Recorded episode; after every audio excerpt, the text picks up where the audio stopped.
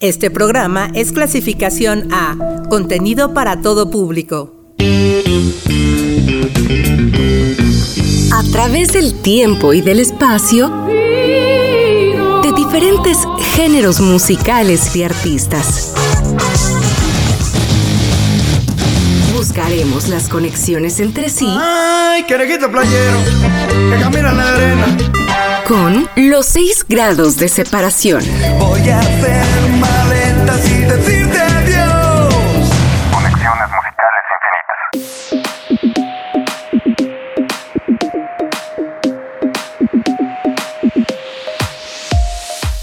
¿Ya están listos para descubrir nuestra conexión musical infinita en 6 grados? Soy Terevado y los acompañaré a descubrir, a través de la teoría de los 6 grados de separación, la manera en la que vinculamos a dos artistas sin ninguna relación aparente entre sí. Y para esta ocasión, el folk y el pop rock serán nuestros géneros a conectar de la mano del estadounidense Bob Dylan y de los británicos de Duran Duran. ¿De qué manera será esto posible? Averigüémoslo juntos en 6 grados. Conexiones musicales infinitas.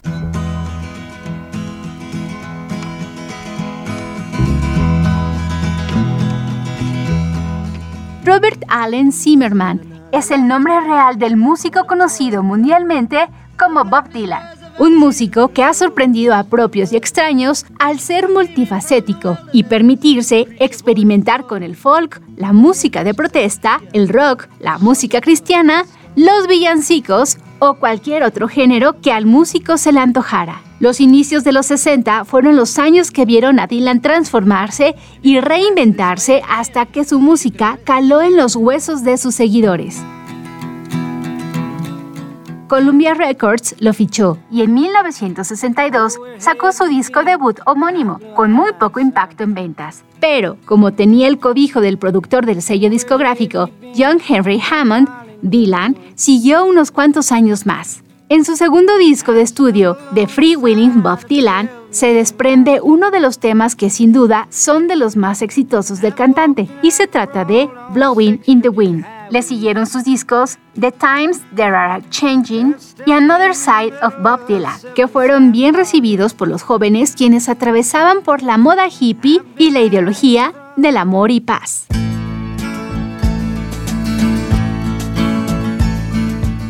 ...2016 sería un año importante para el músico... ...ya que le llegó la noticia de que sería reconocido con el Premio Nobel de Literatura... ...por el mérito de haber creado una nueva expresión poética dentro de la gran tradición de la canción estadounidense, convirtiéndose en el primer músico en toda la historia de estos premios en recibirlo.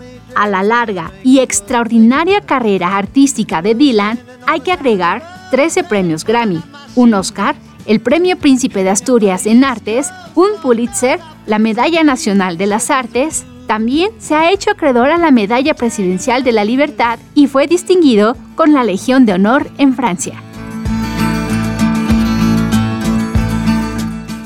Bob Dylan, Blowing in the Wind. How many roads must a man walk down before you call him a man? How many seas must the white dove sail before she sleeps in the sand? Yes, and how many times must the cannonballs fly before they're forever banned? The answer, my friend, is blowing in the wind. The answer is blowing in the wind.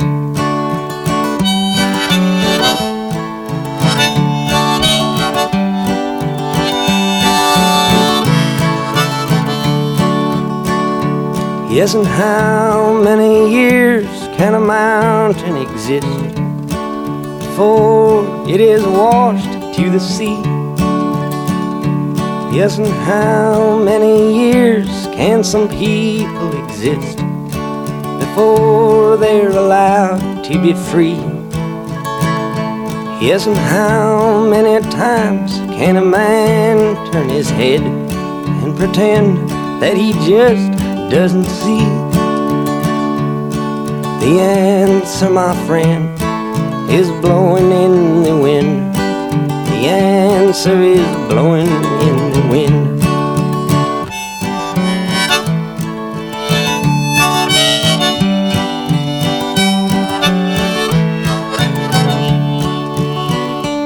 Yes, and how many times must a man look up before he can see the sky? Yes, and how many ears must one man have before he can hear people cry? Yes, and how many deaths will it take till he knows that too many people have died? The answer, my friend, is blowing in the wind. The answer is blowing in the wind.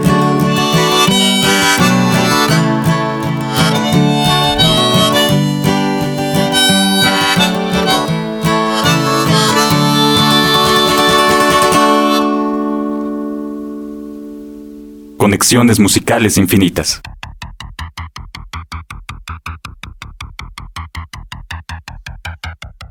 Sin dudas, Duran Duran fue una de las bandas británicas más importantes de la década de los 80. Con su mezcla de música disco, funk, new wave y synth pop, marcaron tendencia y fueron inspiración para otros grupos y cantantes. Formados en 1978, como todo sueño de adolescentes, quienes formaron una banda sin saber qué les depararía el destino. Se lanzaron a la aventura y tras varios cambios en la alineación, quedaría con los fundadores, John Taylor y Nick Rhodes, acompañados de Simon Le Bon, Roger y Andy Taylor.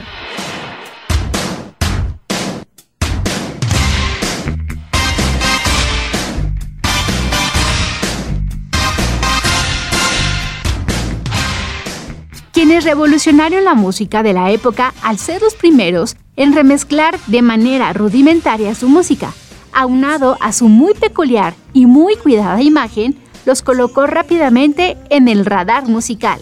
Ficharon con EMI y bajo este sello discográfico sacaron en 1981 su disco debut homónimo, que por cierto, su nombre, Duran Duran, los cogieron inspirándose en el personaje de la película franco-italiana Barbarella, donde aparece un personaje llamado Dr. Duran Duran. El disco contó con tres sencillos, destacando el último llamado Girls on Film, con el que escalaron en los primeros lugares de las listas de popularidad británicas. Pero destacaría su video, ya que resultó ser muy atrevido para la época y fue vetado en las principales cadenas de televisión, tanto del Reino Unido como en Estados Unidos.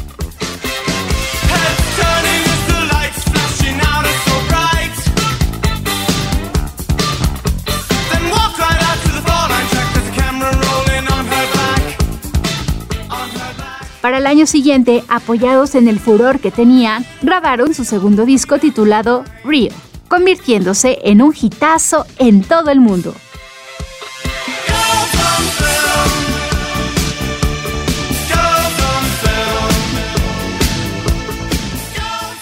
Duran Duran, Ordinary World.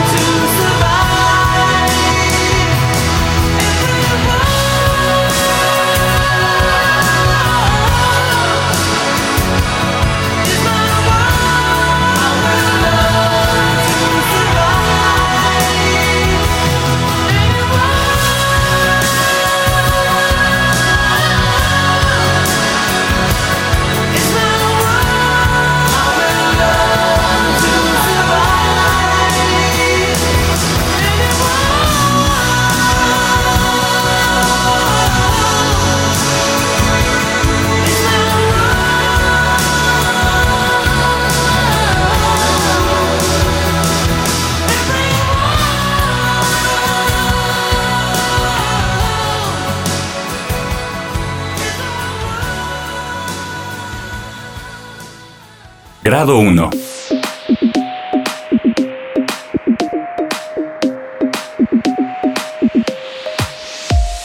En noviembre de 1965, Bob Dylan contraería matrimonio con la actriz y modelo estadounidense Shirley Marlene Nosniewski, conocida después de las nupcias como Sarah Dylan, y con ella tuvo cuatro hijos, Jesse, Anna, Samuel y Jacob.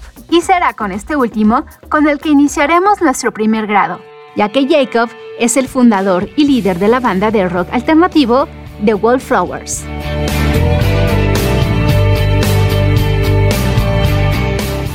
Inspirado en la carrera musical de su padre, Jacob inició junto con un amigo de la infancia un proyecto musical, pero tardaría varios años en encontrar a los músicos correctos para formarla. Y cuando esto sucedió, a inicios de los 90, comenzaron con algunas presentaciones en bares y a grabar algunos demos que enviaban a las estaciones de radio y casas disqueras, hasta que llegaron a manos del productor Andrew Slater. Y sería él quien los fichó con Virgin Records, Así, el 25 de agosto de 1992 sacaron su disco debut homónimo, aunque no tuvieron mucho éxito en ventas.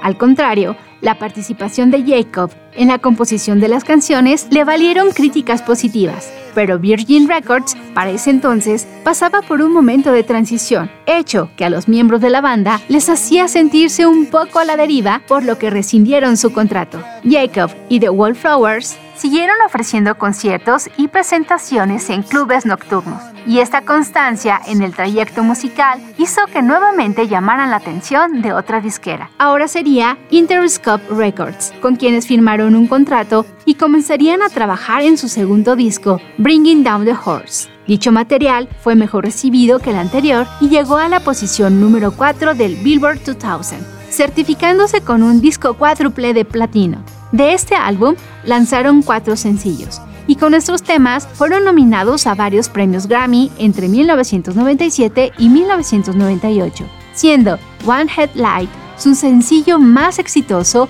al llevarse dos premios Grammy en las categorías de Mejor Canción y Mejor Interpretación de Rock en dúo o grupo.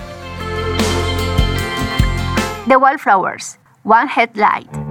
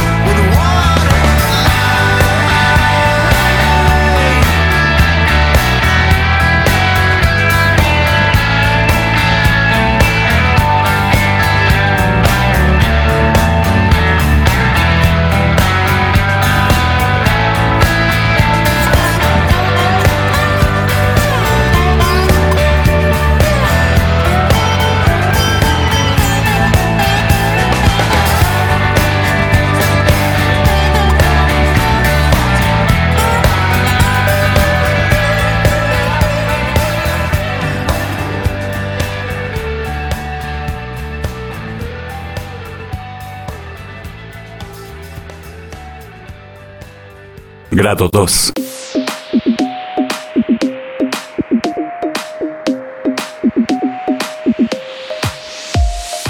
Detrás del éxito rotundo de One Head Light, escrito por Jacob Dylan, se encontró un personaje que es toda una leyenda en el ambiente musical, y nos referimos a Joseph Henry T-Bone Burnett Fear, quien durante algún tiempo fue el guitarrista de Bob Dylan para después iniciar su carrera en solitario y posteriormente dedicarse a la industria musical. Fue así que en 1994 se hizo cargo del segundo álbum de estudio de The Wallflowers. Pero T-Bone Burnett trabajó con otros grandes artistas como Roy Orbison, con su canción In Dreams, y él es nuestra siguiente conexión. En pleno apogeo del rock and roll, donde grandes cantantes iluminaban los escenarios como Elvis Presley, Jerry Lee Lewis o Buddy Holly, había otro que resaltaba por sus peculiares lentes oscuros que lucía a tono con su ropa también oscura, pero que al tocar su guitarra y comenzar a cantar, creaba un halo que iluminaba todo a su alrededor. Roy Orbison nació en Texas el 23 de abril de 1936 y desde chico sabía que el mundo de la música era su vocación. Tuesday. Anything you want. Hey, baby, jump over here when you do the ooby dooby. I just gotta be near ooby dooby. Ooby dooby. Inició su carrera con los Wink Westerns y posteriormente con Teen Kings, con quienes grabó su primer disco sobresaliendo el tema Obi Dobby, al puro estilo del rockabilly.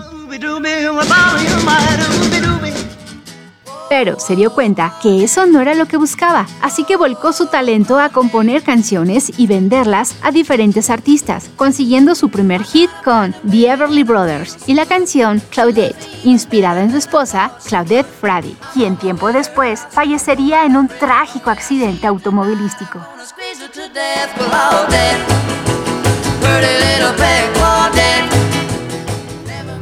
A candy colored clown they call the Sandman lo que sería el inicio de una serie de eventos desafortunados que impactaron enormemente en su carrera. El cambio de una era, la invasión británica, la nueva audiencia joven que se volvía loca con los géneros musicales nacientes, pero sobre todo otro trágico suceso, la muerte de sus hijos mayores al quemarse su casa, hicieron que Roy Orbison fuera cayendo estrepitosamente, hasta que en 1986 David Lynch utilizara su canción In Dreams para la banda sonora de la película Terciopelo Azul.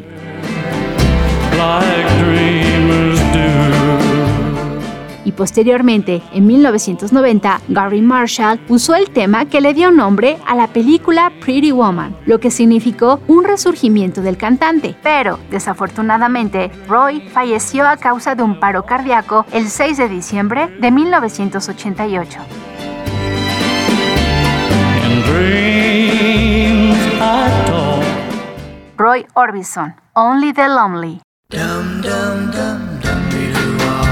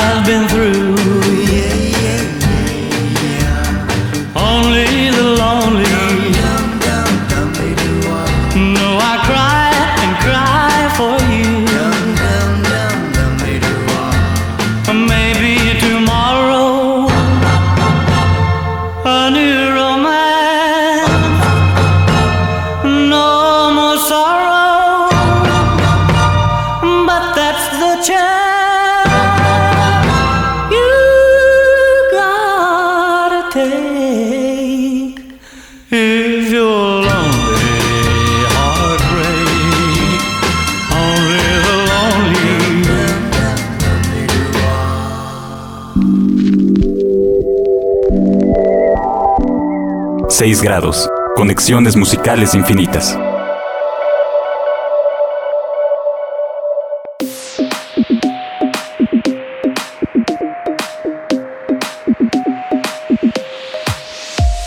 Gracias por continuar en este viaje por las conexiones musicales infinitas en 6 grados. Ya falta poco para conocer la conexión entre Bob Dylan y Duran Duran, así que hagamos un recuento de nuestras primeras conexiones. 6 grados. Grado 1. El hijo del cantante Bob Dylan, Jacob, formó en la década de los 90 su banda llamada The Wallflowers y su carrera contó con el apoyo incondicional de su padre. Y, grado 2, One Headlight fue uno de los éxitos de Jacob Dylan y dicho tema fue producido por T-Bone, quien trabajó muy de cerca con el cantante Roy Orbison. Ahora sí, es momento de continuar con los siguientes grados. Grado 3. All Pretty Woman fue publicado en 1964 bajo el sello Monument Records y coescrito por Roy Orbison y Bill Dees. Pretty woman walking down the street, pretty woman, Esta canción ha sido versionada por una infinidad de cantantes, así que para nuestra siguiente conexión escogeremos la que la banda de hard rock estadounidense Van Halen hizo. Mercy.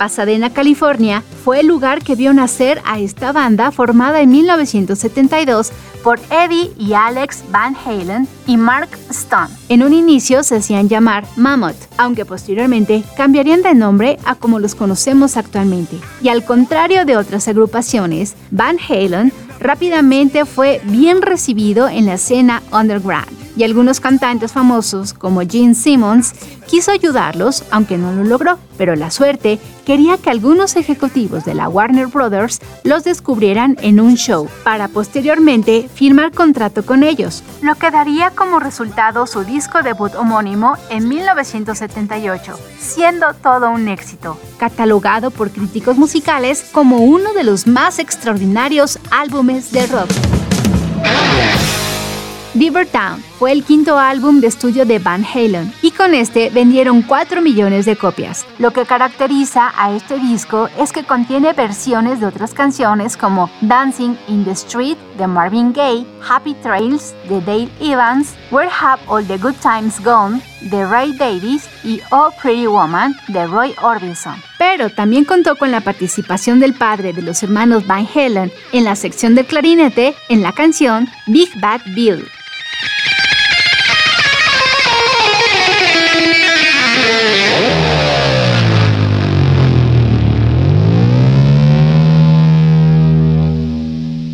Van Halen, Oh Pretty Woman.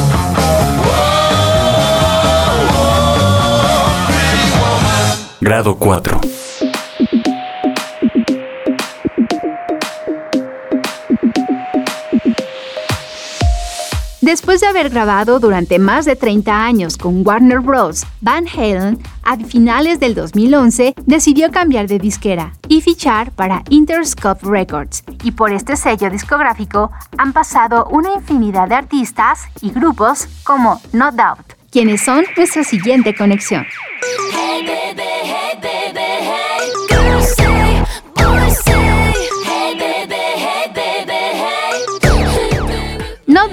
Nació como una banda de ska, punk, pop y rock alternativo. Fueron durante mucho tiempo el grupo invitado en muchas fiestas universitarias. Esto ocurrió a finales de la década de los 80 y durante este tiempo pasaron por el grupo varios músicos y cantantes, hasta que Gwen Stefani quedó como voz principal. Iniciaban los 90 y el ejecutivo de Interscope Records, Tony Ferguson, vio el potencial de la banda, quienes ofrecían música totalmente opuesta al género de moda, el grunge.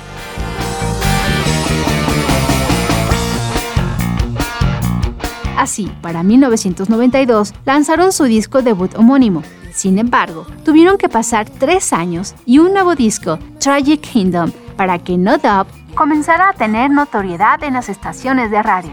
Y canciones como Just a Girl, Spiderwebs y Don't Speak lograron su cometido, consiguiendo certificación de diamante al vender 10 millones de copias. Return of Saturn y Rocksteady fueron los siguientes álbumes de estudio, y con ellos se puede apreciar la evolución musical de No Doubt. Pero la fama iba desgastando la relación entre sus integrantes. En el 2003 lanzaron un recopilatorio de sencillos abarcando sus inicios hasta el año en cuestión, y con ese material anunciaron que tomarían un descanso, donde los miembros de la banda trabajarían en proyectos, cada uno por su lado. Gwen Stefani iniciaría su carrera como solista, y aunque se había dicho que No Doubt no se desintegraría y después de su fallido reencuentro, en la actualidad la banda sigue en una pausa por tiempo indefinido. No Doubt, Don't Speak.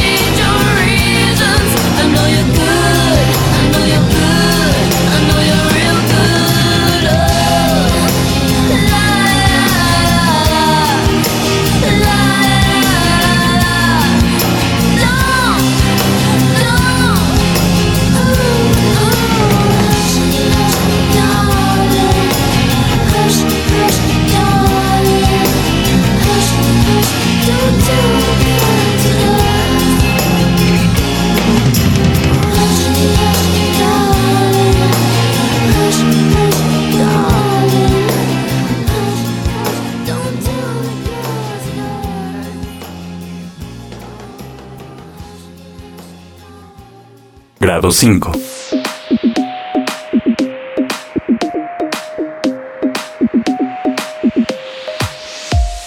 En el material The Singles, que No Doubt grabó y con el que lograron vender 2 millones y medio de copias, se encuentra un cover al grupo británico Talk Talk, y nos referimos a It's My Life.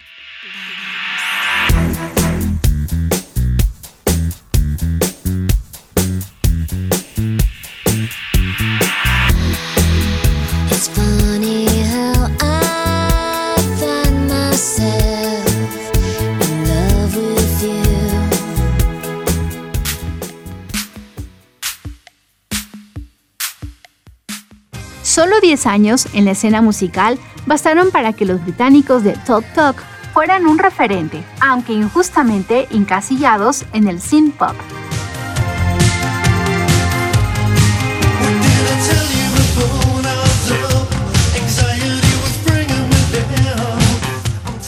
Lo cierto es que fueron los precursores del post-rock. Así, Mark Hollis, Paul Webb, Lee Harris y Simon Brenner se ganaron a pulso un lugar en la historia de la música.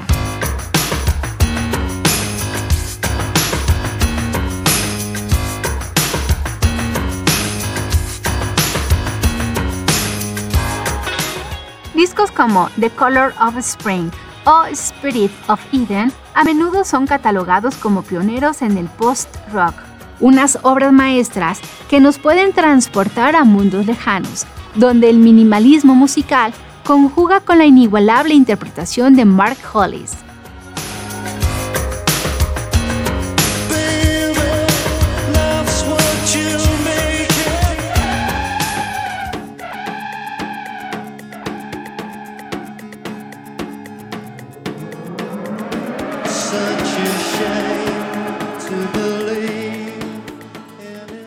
Pero, sin duda, la fama y aceptación comercial la alcanzarían con su segundo material discográfico, que lleva por nombre It's My Life.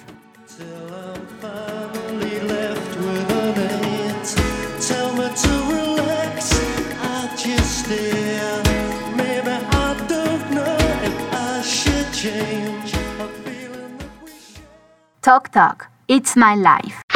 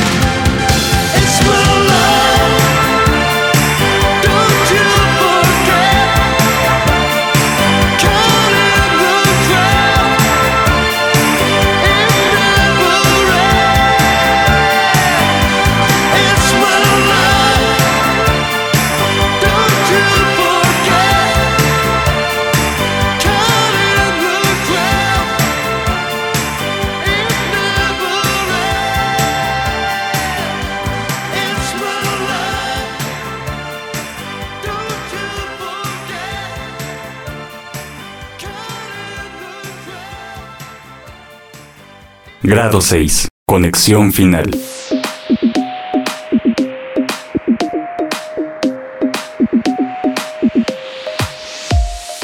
Justo cuando Talk Talk firmó un contrato con EMI, los ejecutivos de la compañía se empeñaron en cambiar la esencia del grupo y meterlos de lleno al género del New Romantic, por lo que se les asignó al mismo productor de sus compatriotas de Duran Duran, Colin Thurston, y sugirieron que Talk Talk los acompañara en su gira por el Reino Unido en 1982, lo que acabó en duras comparaciones y al final, Talk Talk conservó su estilo, ganándose a pulso el título de los precursores del post-rock, dejando verdaderas joyas inmortalizadas en cada uno de sus discos.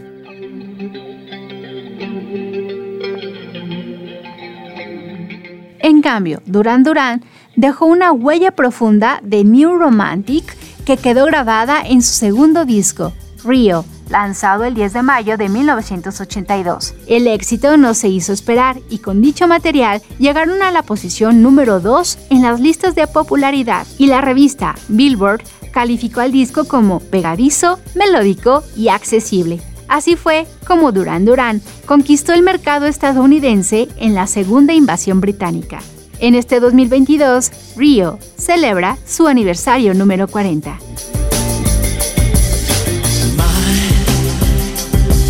immaculate tree made red than skin. I've been waiting for you.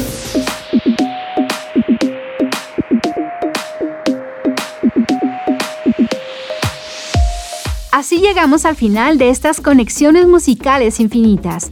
Y antes de despedir, quiero recordarles que cada lunes tenemos una nueva conexión, la cual pueden escuchar en la repetición al siguiente sábado a través de la frecuencia del 99.7 de FM en el Valle de Toluca o en cualquier momento y lugar en Spotify. Solo busquen Uniradio 99.7 FM para escuchar todos los episodios de esta tercera temporada. Soy Terevado y deseo que todo vaya de maravilla en sus vidas. Hasta la próxima. Duran Duran, Hungry Like the Wolf.